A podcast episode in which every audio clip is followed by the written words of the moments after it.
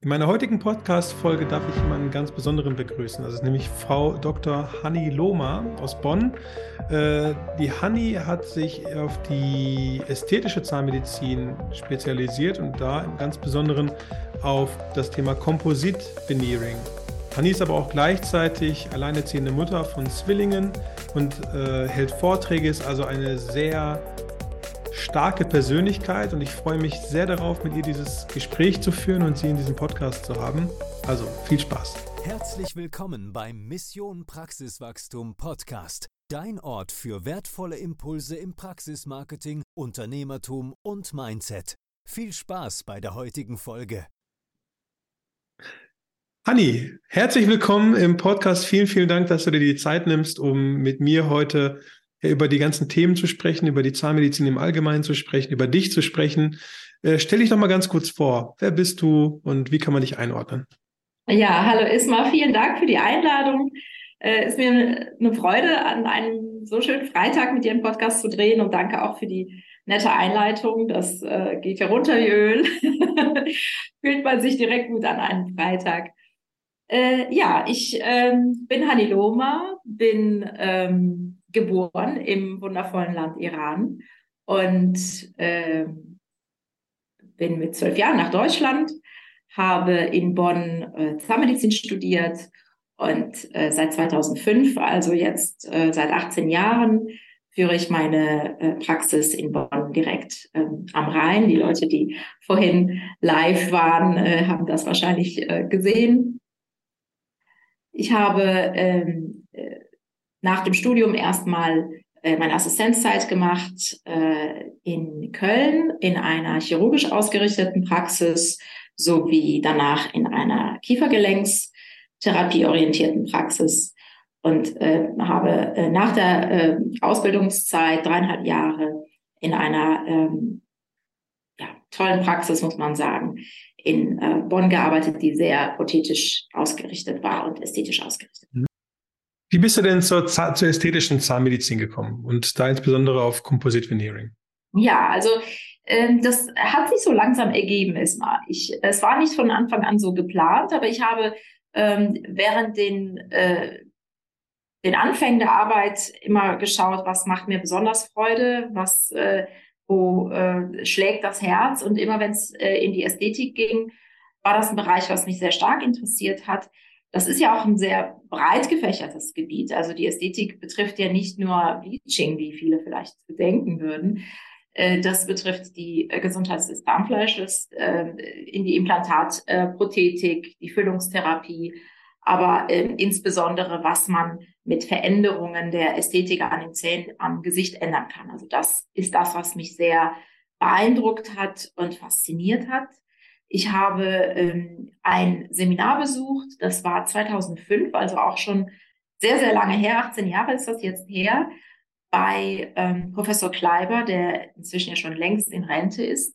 Und ähm, er hat, äh, das war nicht Composite Veneering, aber es ging schon in die Richtung Zahnumformung mit Composite.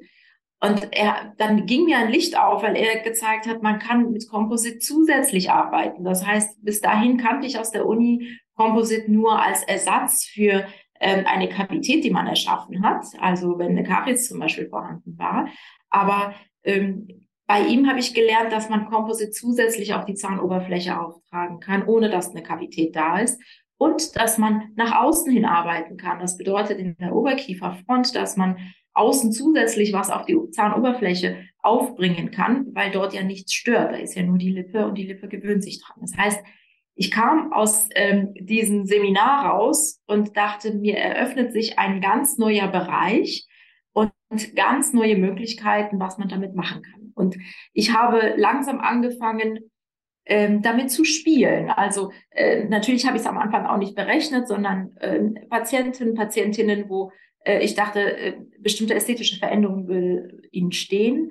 Ähm, da habe ich äh, ja, ausprobiert, aber im äh, ethisch positiven Sinne natürlich, ohne dass äh, ich das den Patienten berechnet habe. Das heißt, die Patienten hatten einen Vorteil, dass sie eine Situation äh, ja, bekommen haben, wo die Ästhetik deutlich verbessert war, ohne dass dass sie Kosten dafür hatten und ich hatte den Vorteil, dass ich entspannt ähm, üben in Anführungszeichen konnte. Mhm. Ähm, und so äh, verfeinerte sich das Ganze. Dann lief das seinen Lauf, ja, wo äh, nachher auch äh, quasi das entstanden ist, was jetzt äh, da ist. Also das hätte ich mir damals niemals erträumen können, dass es in diese Richtung gehen wird. ja, sehr spannend. Sehr spannend. Vielleicht nochmal ganz kurz äh, für die, die es äh, ein bisschen mehr in der Tiefe interessiert oder da noch Verständnisfragen haben. Ganz kurz zum Thema Kompositveneers. Was ist, äh, was, wenn du die Methode vergleichen würdest, jetzt zum Beispiel mit klassischen äh, Veneers, mit Keramik, ähm, äh, was sind die großen Vorteile von Kompositveneers? Ja, also das ist ein ganz spannender und ganz großer Bereich. Man kann sehr, sehr viel mit Composite Veneering machen. Das, ähm, die Technik beruht ja im Prinzip auf der gleichen Technik, ähm, was äh, die Füllungstherapie, worauf die äh, Füllungstherapie mit Kompositen beruht, nämlich dass wir eine, einen adhesiven Verbund schaffen zwischen Komposit und Zahn. Ähm, ist ja Glas- und Keramikpartikel äh, in einer Kunststoffmatrix und wir schaffen einen äh, Verbund zum Zahn, indem wir die Zahnoberfläche mit einer Phosphorsäure behandeln und äh, dann äh, kommt eine Adhesivschicht auf den Zahn, was die Verbindung zwischen Komposit und Zahn herstellt. Und dann kommt äh, das Plast, das ist ja ein plastisches Material, was aufgetragen wird auf den Zahn. Das kann man formen. Es gibt verschiedene Farben. Die Farbpalette ist inzwischen auch äh, wirklich sehr, sehr kompetent. Und ähm, wenn die Form erreicht ist, die wir haben wollen, dann wird das ausgehärtet und ausgearbeitet und hochglanzpoliert. Das, was besonders am Composite bin, natürlich kann man ästhetische Veränderungen damit durchführen. Das ist schon der, der äh, Hauptsinn. Es gibt aber auch Bereiche, wo das medizinische ähm, Faktoren hat, wie zum Beispiel in der Funktion, wenn wir bestimmte Kontakte aufbauen, die vorher nicht vorhanden sind. Das heißt, es ist nicht nur reine Ästhetik. Ästhetik und Funktion funktionieren sowieso nur gemeinsam. Man kann nicht das eine isoliert ohne das andere tun. Mhm. Äh, das Besondere an ähm, Composite ist, Composite Veneering ist, dass wir hierfür die, die Zahnoberfläche nicht beschleifen. Das ist der Hauptunterschied zum Keramikvenier. Es gibt bestimmte Keramikveniers, die auch, äh, auch als Non-Prep-Keramikvenier funktionieren, wo wir die Zelle nicht abschleifen müssen. Da müssen aber bestimmte Indikationen, Voraussetzungen da sein. Das heißt, es ist äh, in sehr vielen Fällen nicht möglich, ein Keramikvenier ohne Anschleifen der Zähne zu applizieren, während das beim Composite Veneering eigentlich die äh, Voraussetzung ist. Also das ist eigentlich die, äh, die normale Situation, dass wir die Zähne nicht abschleifen. Wir ähm, arbeiten sehr viel mit optischen Täuschungen, ähm, äh, so dass wir, äh, wenn wir zum Beispiel Zahnlücken schließen, das ist ein ganz äh, klassischer Bereich für Composite Veneering, wenn wir Zähne haben, die unversehrt sind, die keine Füllung haben, keine Karies haben, äh, die Oberfläche jungfräulich schön, eine schöne Oberfläche hat, dann ist es in meinen Augen Körperverletzung, wenn wir hingehen und diese Zähne abschleifen, um Lücken zu schließen.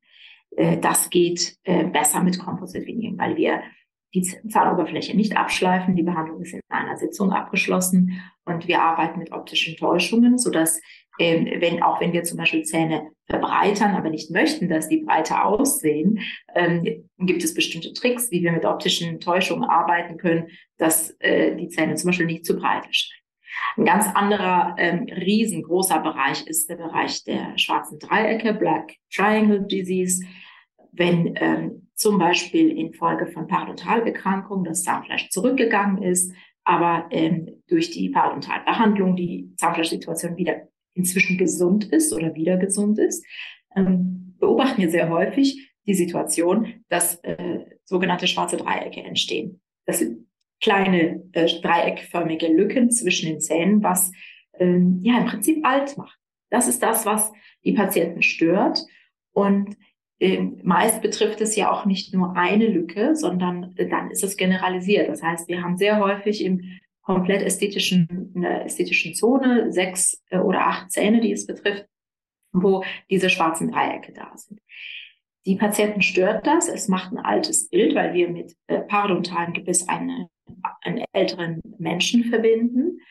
Aber wenn wir dahin gehen wollen, diese schwarzen Dreiecke mit Keramikveneers zum Beispiel schließen wollen, be bedeutet das im Umkehrschluss, dass wir sechs bis acht Zähne in der Regel relativ stark zurückschleifen müssen, um sie mit Keramikveneers zu schließen. Das heißt, da kann man nicht minimalinvasiv arbeiten. Gerade bei schwarzen Dreiecken, das ist jetzt sehr technisch, muss man sehr weit die Präparationsgrenze nach innen legen. Bedeutet aber ähm, äh, ganz vereinfacht ausgedrückt, dass wir sehr viel mehr abschleifen müssen als einen klassischen Veneer, um nur diese kleinen schwarzen Dreiecke zu schließen. Und da ist zum Beispiel auch Composite Veneering prädestiniert, weil wir äh, nicht die Zähne abschleifen. Und gerade ein Parodontalpatient ist ein Patient, der sehr ähm, zahnbewusst ist. Ähm, es sind häufig Patienten über 40, 45 und ähm, sie haben wenig Verständnis dafür, dass wir direkt acht Zähne abschleifen müssen.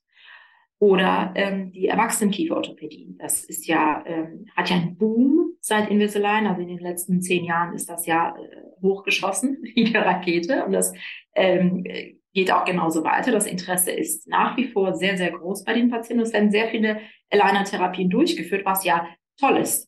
Äh, das hat viele Vorteile.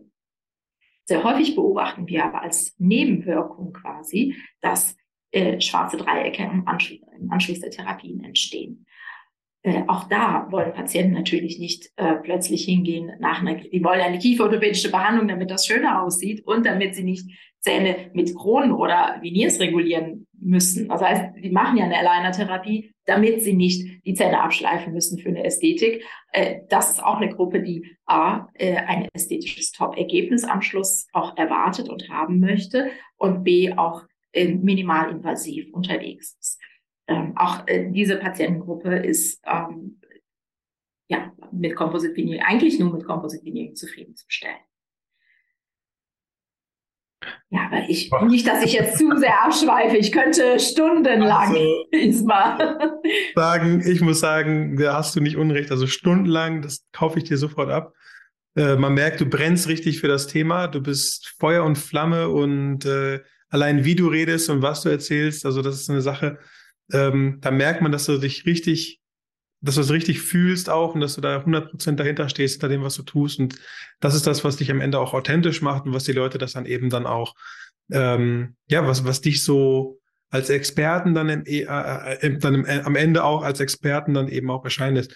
Äh, wie hast du das denn geschafft? Weil du hast ja gerade noch gesagt, ähm, du hast nie erwartet, dass du das, so wie du es jetzt hinbekommen hast, dann so hinbekommst. Also auch wirklich gebuchte Expertin, Vorträge halten, selber über Tage Seminare st stattfinden lassen im Ausland, äh, Vorträge halten, Key Opinion Leader äh, für, für die Firma 3M, die das Komposit äh, produziert. Also wie hast du es geschafft? Was hast du getan, um als Expertin auf diesem Gebiet dich zu etablieren? Ja, es ist äh, tatsächlich eine äh, ja, ganz spannende Reise.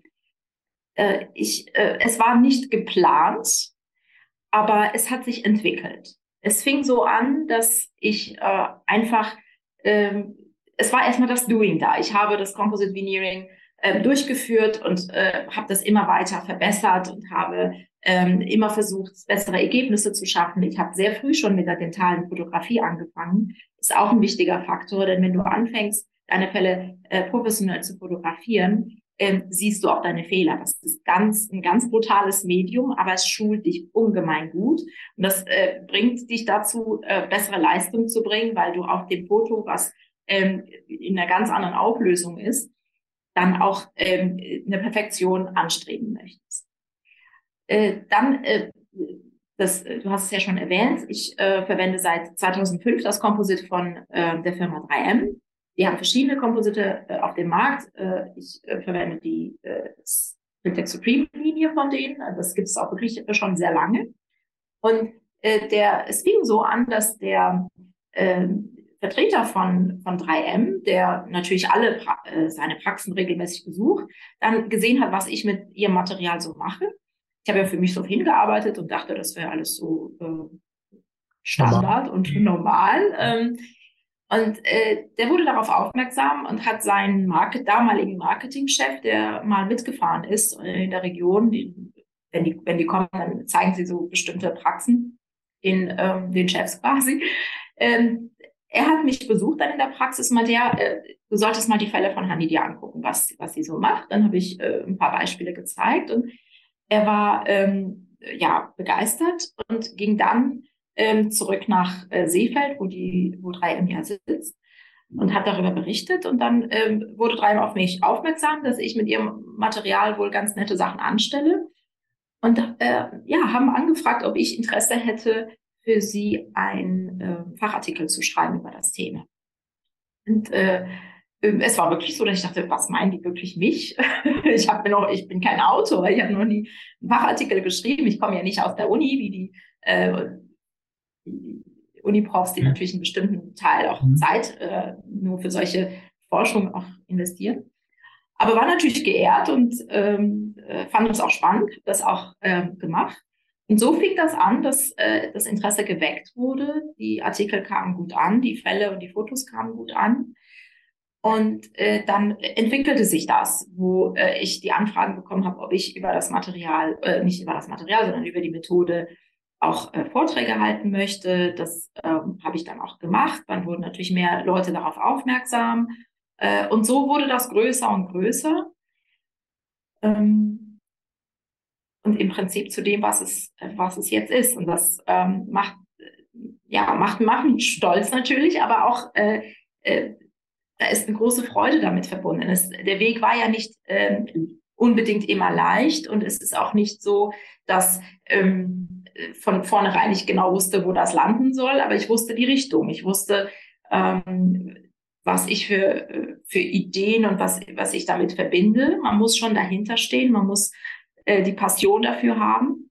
Und dann äh, läuft es auf der einen Seite so, dass es wie von selbst, wie scheinbar von selbst läuft äh, aber äh, es waren auch äh, Hürden da.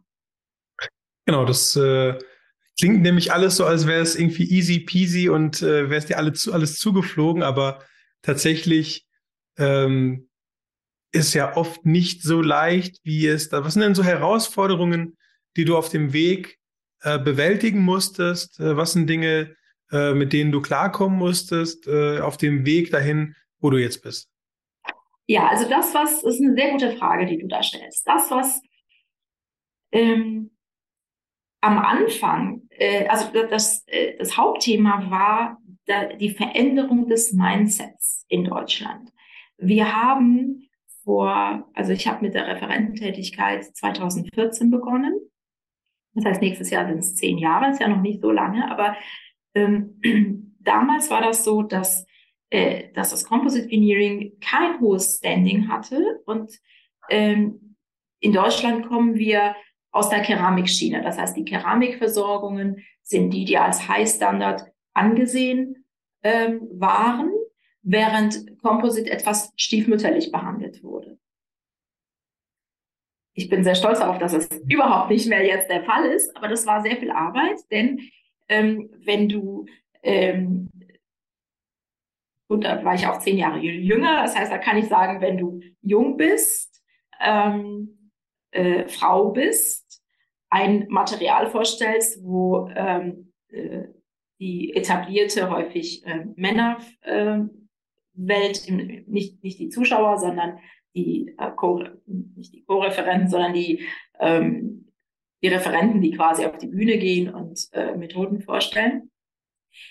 Wenn diese eher ähm, äh, stiefmütterlich zu dem, zu dem Material stehen, dann ähm, war das so ein bisschen wie, ja, äh, das ist ja ganz nett, Honey, mit dem Komposit, aber wenn man was Richtiges machen will, dann, äh, dann macht man halt Keramik. Das ist dann für die, die vielleicht am Anfang sich Keramik nicht leisten können oder so.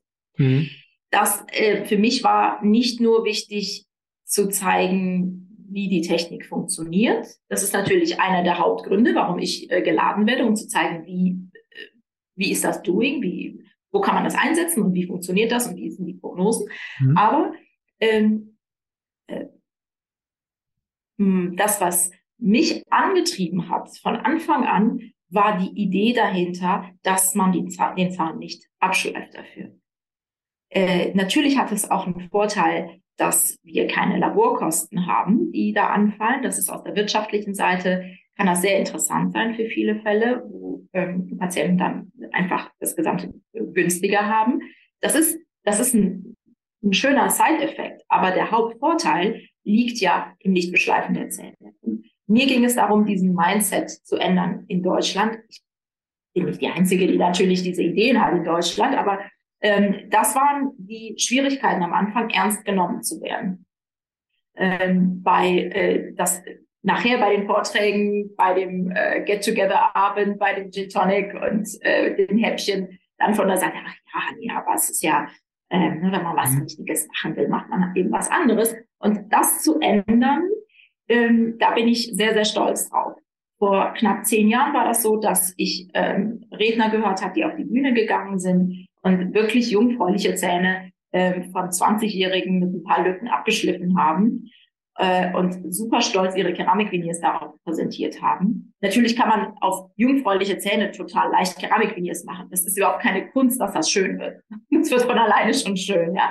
Aber ähm, das ist in meinen Augen Körperverletzung. Denn das geht besser wenn man die Zähne nicht abschleifen muss. Äh, und äh, das ist das, womit ich angetreten bin. Und ich bin sehr stolz, dass die Anzahl der ähm, Referenten, die solche Fotos inzwischen zeigen, deutlich zurückgegangen ist. Das war ähm, ein Stück die Schwierigkeit, dieses Mindset zu ändern. Äh, aber wir sind jetzt da. Es ist jetzt eine Methode, die angesehen ist, die ähm, ein hohes Standing hat. Und ähm, man muss auch, ich bin selber Keramikerin, ich komme aus der Keramik, ich mache auch sehr viele Keramikviniers. Man, es geht mir nicht darum zu sagen, das eine oder das andere, aber die Indikation muss man richtig stellen.